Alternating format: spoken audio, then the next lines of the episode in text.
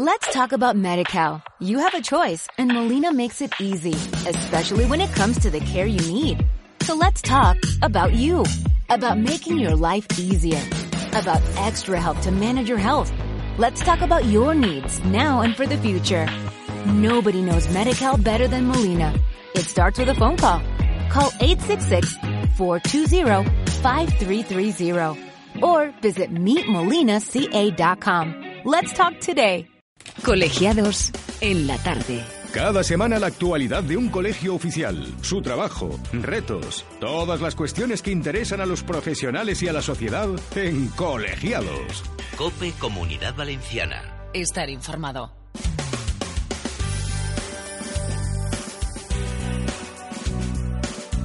Y seguimos, es momento, hemos despedido a Carmen y corriendo han entrado los siguientes invitados porque hoy tenemos la mesa de nuestro estudio repleta de expertos porque es el turno del Colegio de Ingeniería Geomática y Topográfica.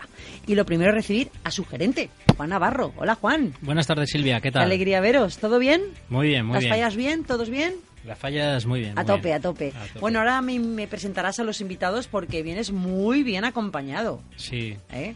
Hoy, bueno, vuelve otra vez eh, Juan García Palau, nombre de perra Juan Palau, que es vocal, Palau. vocal nuestro de, de la Junta eh, de la Comunidad Valenciana y Murcia. Y bueno, también vuelve eh, Israel Quintanilla, que lo conocimos placer, eh, sí. hace unos programas, venía a hablarnos de la universidad, de las titulaciones universitarias, de Ingeniería Geomática y Topografía, el título de máster, título de doctorado, etcétera. Pues bueno, eh, hoy viene a hablarnos de drones, porque hace un par de Bueno. programas eh, tratamos el tema y, y tenemos éxito el buzón de consultas A tope. A tope. Y además Israel, bienvenido Israel. Muchas gracias. Bienvenido, cariño. Hola, Juan buenas Palau. Gracias. y García no lo hemos comido. Viene además con Débora, que estabas comentándome, Israel, que ella está investigando sobre drones. Preséntamela. Pues Débora Robles es ingeniero técnico en topografía, ingeniero en GDS cartografía también y bueno, pues está ahora dentro de un proyecto del Ministerio eh, de una duración de dos años como investigadora contratada dentro de la universidad para investigación y desarrollo de aplicaciones de drones. Bienvenida, Débora. Y qué joven, ¿no? bienvenida, es un placer. Eso es envidia, ¿sabes? Lo de la juventud es envidia. bueno, Juan, ¿qué te parece si empezamos con las consultas? Porque me llama la atención, cosa que no me sorprende, la verdad es que no me sorprende, pero me llama la atención que, que enseguida tengáis respuestas en los buzones, preguntas, dudas, consultas, lo cual demuestra pues que mucha gente está siguiendo el programa. Así es, ¿Eh? eh, incluso creo que lo ya comentamos hace en anteriores programas, es que nos llegan hasta hasta de Sudamérica consultas, ¿sabes? Pero luego lo distribuimos a través de, de podcast y, y, es, y es llamativo. Eh, lo primero que queríamos comentar es en relación a una noticia bastante reciente, bueno, que ayer salió publicado en el BOE. eh, el, el tema de oposiciones, ¿no? La oferta, la oferta pública de oposiciones, ¿no? Sí. Y, hay- y hay bastantes eh, oposiciones bueno, que para nuestros egresados podrían optar, ¿no? Desde Ah, el- genial. Desde, o sea, eso ajeno a los drones. Sí, Estamos sí, hablando es- pura información al Sí, colectivo. no, es en relación porque creo recordar, pues hará unos programas, eh, hubo una consulta sobre este tema y, comentamos que cuando tuviéramos cualquier noticia lo traeríamos aquí. Y bueno, concretamente 23 plazas para el cuerpo de ingenieros técnicos en topografía, 10 plazas para el cuerpo de ingenieros geógrafos. Incluso también hay eh, 9 plazas para el cuerpo técnico de gestión catastral y 6 plazas para el cuerpo superior de gestión catastral. Muy bien. ¿Y eso cómo se pueden informar? ¿En el colegio les Sí, dais en, en- el, en el colegio tenemos, eh, le podemos facilitar información al respecto, incluso también pueden tener acceso al BOE de ayer, donde aparece publicado toda la Muy oferta. bien, perfecto. ¿Y eso respecto a la información? ¿Alguna otra convocatoria, aviso o algo? No, por, eh, solo eso, por el Perfecto. momento. Que es bastante, ¿eh? Lo de las oposiciones es un tema importante. Y luego, eh, en el tema del programa de hoy, pues bueno, te- nos han, llevo- nos han llovido bastantes preguntas y bueno, vamos a resolver muy brevemente alguna de ellas, aunque a muchas otras ya hemos contestado personalmente y el resto se comentarán en el Perfecto. programa de hoy. ¿no? Eh, nos, nos consultan en referencia al tema de si se puede grabar tanto películas, manifestaciones, eventos deportivos, etcétera. Sí. Pues por el momento no, no es posible, no es posible eh, grabar sobre entornos donde haya aglomeraciones de personas, a no ser, a no ser que sean recintos cerrados, ¿vale? Porque por el momento, bueno, Vale. los, recintos, los recintos cerrados que ya comentamos en el anterior programa, Sí, pues sí. Es, es un espacio que no, que, que no está sujeto a jurisdicción por, por AESA, ¿no? Sí que estuvimos comentando que eso tiene sentido porque es tu espacio privado, pero claro, también estuvimos comentando cuidado con lo que grabas y a quién. Pues puedes estar grabando en menor y puedes meterte en algún lío. O sea que también cuidadito. Dentro de casa sí. Donde haya gente, aunque sea un espacio cerrado, poquito de respeto, ¿no? Digo yo. O sea, También, y también nos han consultado el tema de nomenclaturas, ¿no? El tema de drones, WAP, WAS, RPA, RPAS. Yo creo que quién mejor que Israel para que... Los nombres. Para que nos comente un poco al respecto. Eh, si dices drones, no fallas. Al decir drones, lo aciertas. Luego, cuando empezamos a hablar ya de lo que es un RPA, un RPAS, un UAP, un UAS o un BAND, que ¿por qué existen muchos raro? acrónimos, es que son Es que, acrónimos. claro, son acrónimos, normal. Eh, lo explico muy brevemente. Hay dos tipos de drones. Unos que están pilotados, que hay un piloto detrás con una estación de tierra y que controla eh, la aeronave no tripulada. ¿Pero tiene que tener contacto visual? Mm, O no, O- o depende no. de la Vale. tipología. Luego, si queréis, entramos un poco más en, en- en contacto visual o no contacto visual. Pero alguien que lo pilota, es decir, hay un piloto detrás, y otro que está programado automáticamente y que no hay un piloto interactuando con él. Vale. Estos que están, eh, que, que es- que están programados se denominan eh, UAV, UAV, un Main Aerial Vehicle, ¿vale? Que es vehículo aéreo no tripulado. Eh, y esos, eh, actualmente a nivel internacional no existe normativa que regule, es decir, está totalmente prohibido tener un dron si no hay un piloto detrás a nivel internacional. Por lo tanto, todo lo que hablan de Amazon, Alibaba en China, correos, el, el transportar un paquete de forma automatizada, que es lo que pretendía mm, Amazon, eh, no está permitido por la ley y así lo llevan paralizando la FAA, que es la, la que gestiona a nivel eh, de Estados Unidos eh, la seguridad aérea. Eh, no está permitido porque todavía no existe la tecnología es necesaria y suficiente para salvaguardar eh, o para tener la seguridad operacional de- Claro. de, de esa Tú operación. imagínate que lío, ¿no? Claro, entonces eh, act- actualmente siempre es necesario que haya un piloto detrás. Entonces, los que se denominan UAP, que son los que son programados, pues ahí están, ¿no? Y luego, cuando hay un piloto detrás, se denominan RPAS, que es la forma que es remotely auto- eh, remotely eh, Piloted- eh, aircraft aircraft system, system. ¿vale? Entonces, eh, esa parte de RPAS, la, pala- la S, significa el sistema, pero si no ponemos la S, que es RPA, que también se denomina, ¿vale? Es la aeronave. Quizá estamos eh, liándolo mucho, pero es muy fácil. Si digo RPA, es pilotado, y me refiero a la aeronave. Si digo RPAS, es pilotado también, pero está todo el sistema con los sensores embarcados, con la cámara fotográfica correspondiente, con la estación terrena para poder dirigirla. Y luego eh, hay otra que es UA, que engloba a todos, que es como la palabra dron, ¿no? que es en inglés. Y luego está la otra que es BAND, que es vehículo autónomo eh, no, eh, no tripulado, que es la traducción literal al castellano. Entonces, para no confundirnos y no liarnos mucho, que creo que tampoco es, la palabra es drones o RPAS, y no fallas, y ya está. Y es cierto que esto es lo que yo he leído, pero bueno, me gustaría que me lo confirmarais o por lo menos que me lo pudierais ratificar. ¿Dron viene de la palabra dron en inglés o drone en inglés que significa abeja? Es que hay quien dice que es por el sonido tan particular que hace, que parece un zumbido de abeja. ¿Eso es verdad o eso es un dicho popular o una leyenda urbana? Si, si quieres te cuento la historia. La historia es que hace ya, en, al principio, en la Primera Guerra Mundial utilizaban en, en Reino Unido aviones no tripulados como blancos aéreos para eh, utilizarlos en la aviación tripulada para practicar, para que los aviones ensayos, eh, pudieran practicar. Entonces, eh, ahí los llamaron Queen, Queen. reina. Reina, reina, Queen. Entonces, cuando eso se trasladó a Queen, Estados. Unidos, Mm. en Estados Unidos lo llamaron dron, zángano. Y Ah. a partir de ahí, de esa palabra, eh, en Estados Unidos se trasladó al resto del mundo. Y entonces Ela. dron viene de zángano. O sea, que es Pero la historia es esa, sí. Mm, Es así. Es cierto. Yo digo, esto será broma, ¿no? O sea, no, lo- me llamó la atención muchísimo. La- También por el sonido que dicen, lo asocian al sonido, pero realmente no es por el sonido, es por la historia que Por la acabo historia de del contar. Queen. Sí, de, que utilizaban como blancos humanos en, en la Primera Guerra Mundial. Curioso. Creo que está más que resuelta, ¿eh? La duda. Sí, yo creo Del que nombre, sí. hasta el origen de la palabra dron. Es curiosísimo. ¿Alguna otra duda que tenían en el buzón? Sí, pero bueno, lo vamos a tratar en el largo del programa de, de hoy. Es en referencia a, a la regulación, ¿no? Y, La bueno, normativa. La normativa, ¿no? Y aprovechando que ya AESA pues ha presentado a la Comisión Europea un borrador ¿no? del nuevo Real Decreto, pues bueno, comentaremos un poco la normativa actual, ¿no? Y, y, ¿Y qué, qué se propone de cambios? Muy bien. Entonces, ¿qué, qué es lo que ahora mismo hemos avanzado ya algo?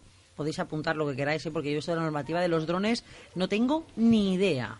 Ni sé siquiera lo que puede haberse planteado en ese borrador como modificación. ¿Cuáles son las claves de la normativa? O sea, ¿qué hay que tener en cuenta para manejar drones? Lo primero que hay que tener en cuenta es que hay una altura que define y delimita dos tipos de espacios aéreos. Y es muy fácil. Son 500 pies, que eso son 150 metros. De 500 pies hacia arriba está el espacio aéreo controlado. Es decir, la aviación tripulada permanece sobre ese nivel de, suelo. ¿no? Y es donde están los controladores y se pone en contacto. ¿Qué se hizo a nivel internacional? Dice, bueno, pues de 500 pies para arriba la aviación tripulada, de 500 pies para abajo, es decir, 150 metros para abajo, los drones. Con lo cual, a nivel internacional, todos los drones solo pueden volar de 150 metros hacia abajo. Luego cada país estipula. Pues, por ejemplo, España ha puesto 120 metros, otro ha puesto 140 metros, pero siempre por debajo de 150 pies. Excepto Emiratos Árabes, que ha dicho que nosotros a 4.500 pies. Pero bueno, siempre hay una ¿Y eso excepción. por qué? No sé, supongo que será por el tema del oro. que tienen potencial y capacidad para hacer lo que crean conveniente. Es curioso. Entonces, Pero claro, aparte, esa li- sí, aparte de eso, perdona, es que claro, yo estás, estás comentando eso y estoy pensando en los aeropuertos, que es el habrá, claro, hasta que despega el avión, eso también estará protegido ese Sí, espacio. hay unas distancias de seguridad, que es concretamente en España, cada país establece las suyas.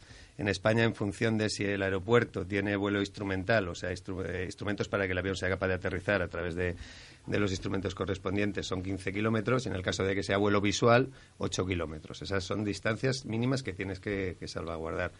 Si quieres te cuento una- un caso muy curioso que apareció en, en un proyecto en, en Algeciras, que presen- presentaron un proyecto el, el ayuntamiento para hacer eh, no sé qué tipo de trabajo de operación con drones y lo sacaron a concurso. Sí. Pues eh, salió una empresa, luego y cuando lo pusieron fueron a poner en marcha se dieron cuenta que no cumplía la normativa el proyecto porque no se encontraba a la distancia correspondiente del aeropuerto que era el de Gibraltar. Con lo cual tuvieron que paralizarlo. Quiero decir que la normativa a veces dices, es que la normativa, pero es muy importante, Hombre. sobre todo en el tema de los drones, el saber qué es lo que se puede y no se puede hacer, porque las multas son desde 3.000 euros a 225.000 euros. Es decir, lo que decía antes Juan Pablo, yo no puedo volar encima de una maratón, no puedo volar encima de personas, está terminantemente prohibido. No puedo volar ahora mismo en entornos urbanos, está terminantemente prohibido. Solo Chile lo permite, no lo permite ningún otro país. Pero eso poquito a poquito se va cambiando. Entonces, sigo un poquito dando las índices de ese 150 metros, en el caso de España son 120 metros hacia abajo, y luego no puedes volar en entornos urbanos, como hemos dicho, no puedes volar en masificaciones urbanas, tienes que en masificaciones de personas, no puedes volar en esas distancias que hemos dicho en los aeropuertos, y luego los drones tienen que tener una serie de características. Lo que hacen es establecer una categorización en función de los pesos. ¿vale? De 0 a 2 kilos, de 2 kilos a 25, de 25 a 150 y de 150 hacia arriba. De 150 kilos hacia arriba lo gestiona EASA, que es la Agencia Europea de Seguridad Aérea. Todos los drones que sean mayor de, mayor de, ese, de ese peso es la Agencia Europea la que se encarga La de ello.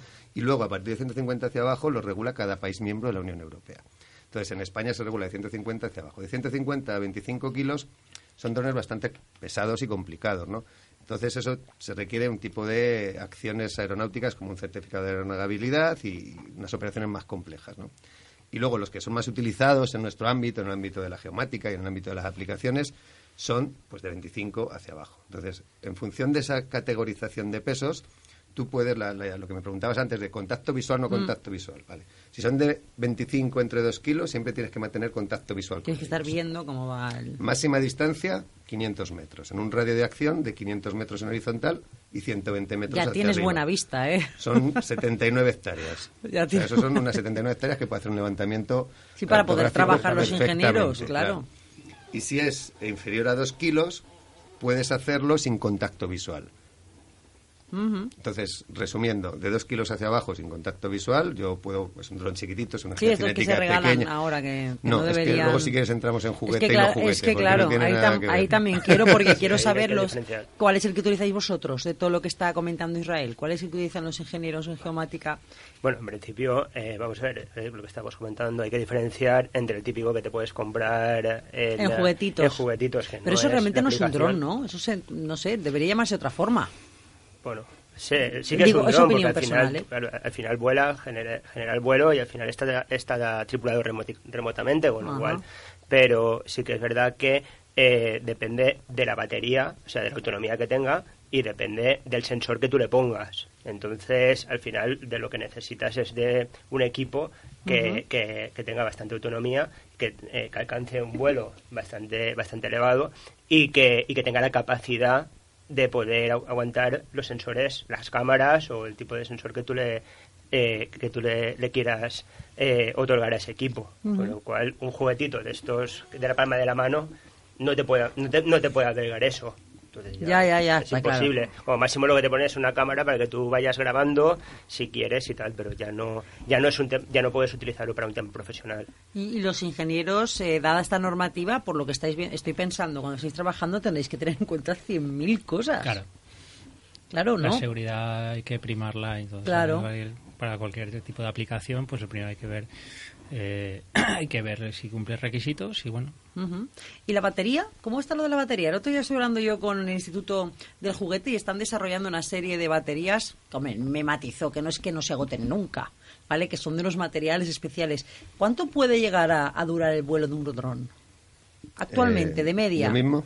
Sí. Habrá- habrá- ¿Es lo mismo que los pesos? ¿Habrá de Depende, todo? depende de si es multirotor, es decir, los helicópteros chiquititos, o si es a la fija, es los aviones. Porque si es un avión, pues la sustentación aerodinámica es mayor y evidentemente consume menos batería. Puede llegar entre 40 y 50 minutos en una ala fija.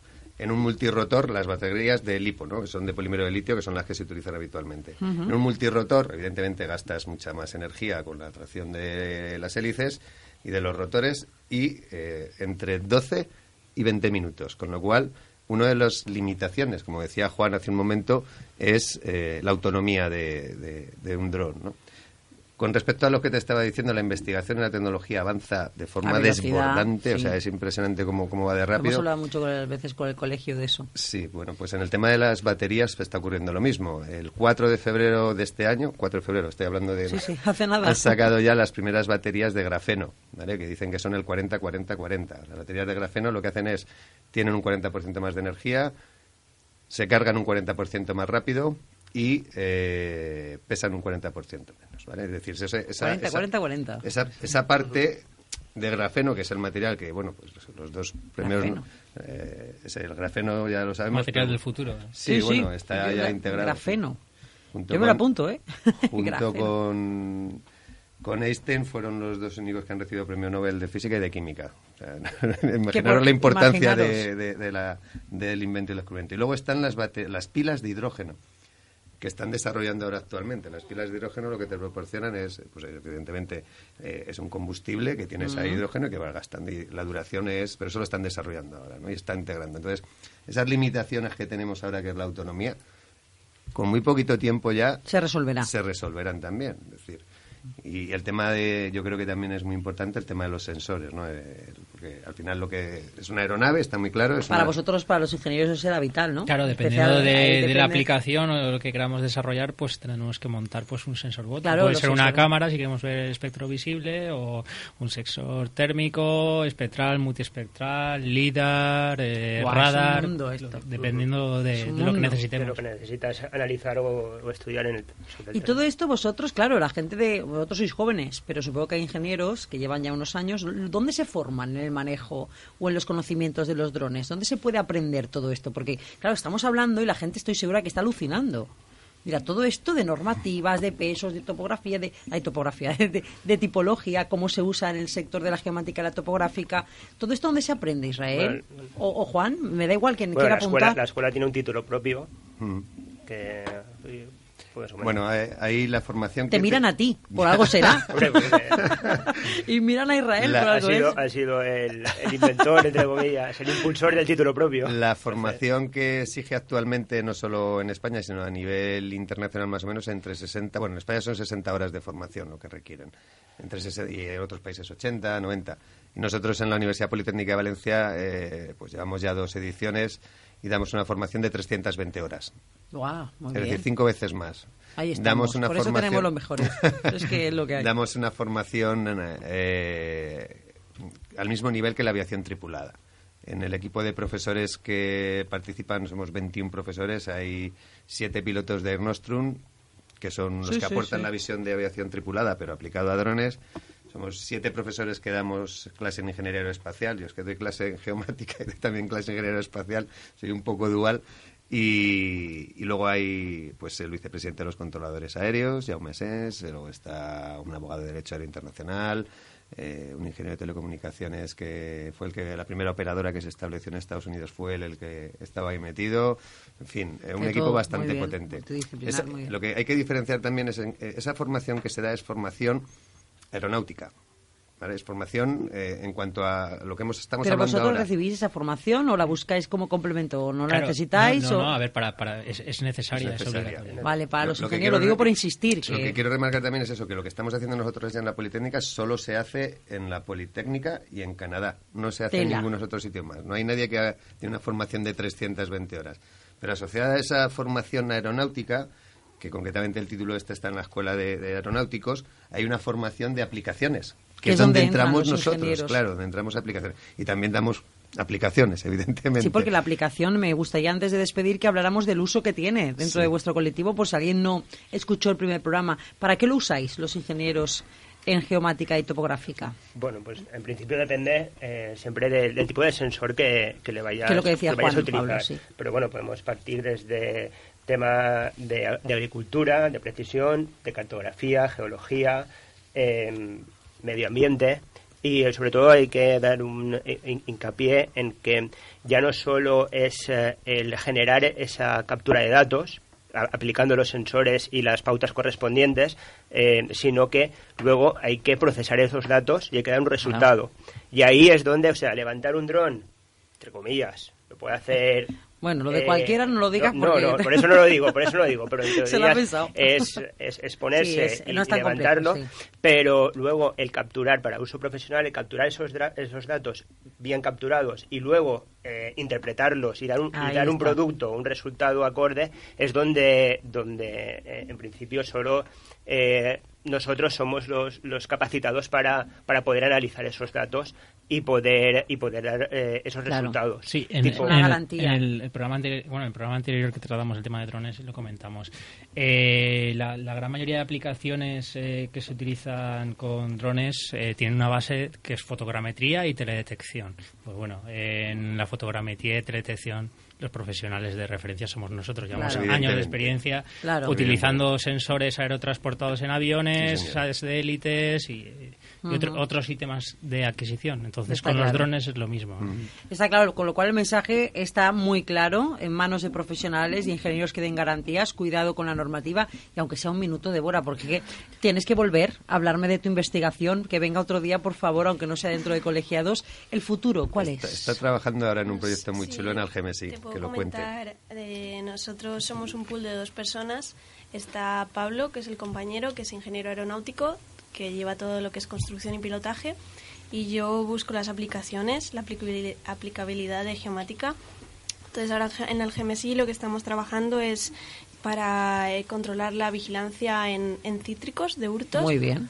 Es, Muy es bien. una potencia a nivel europeo de, en el campo de la naranja y sufren muchos muchos Doy hurtos. fe de ello. Llevo años informando de eso, sí.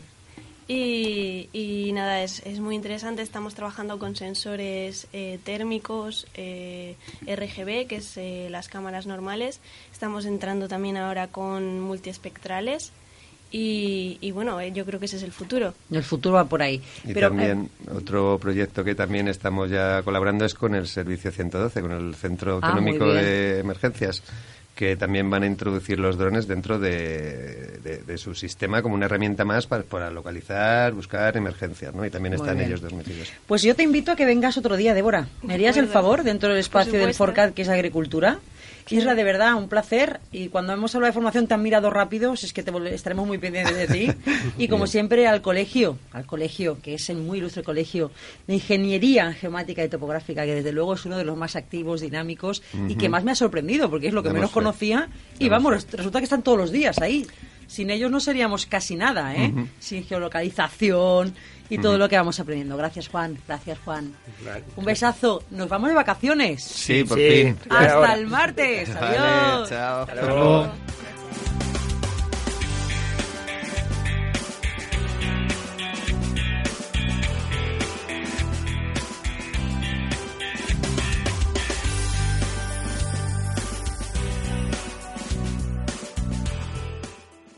Tarde. Cope Comunidad Valenciana. Estar informado. Let's talk about MediCal. You have a choice and Molina makes it easy, especially when it comes to the care you need. So let's talk about you, about making your life easier, about extra help to manage your health.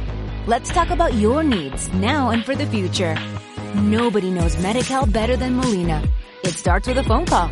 Call 866-420-5330 or visit meetmolinaca.com. Let's talk today.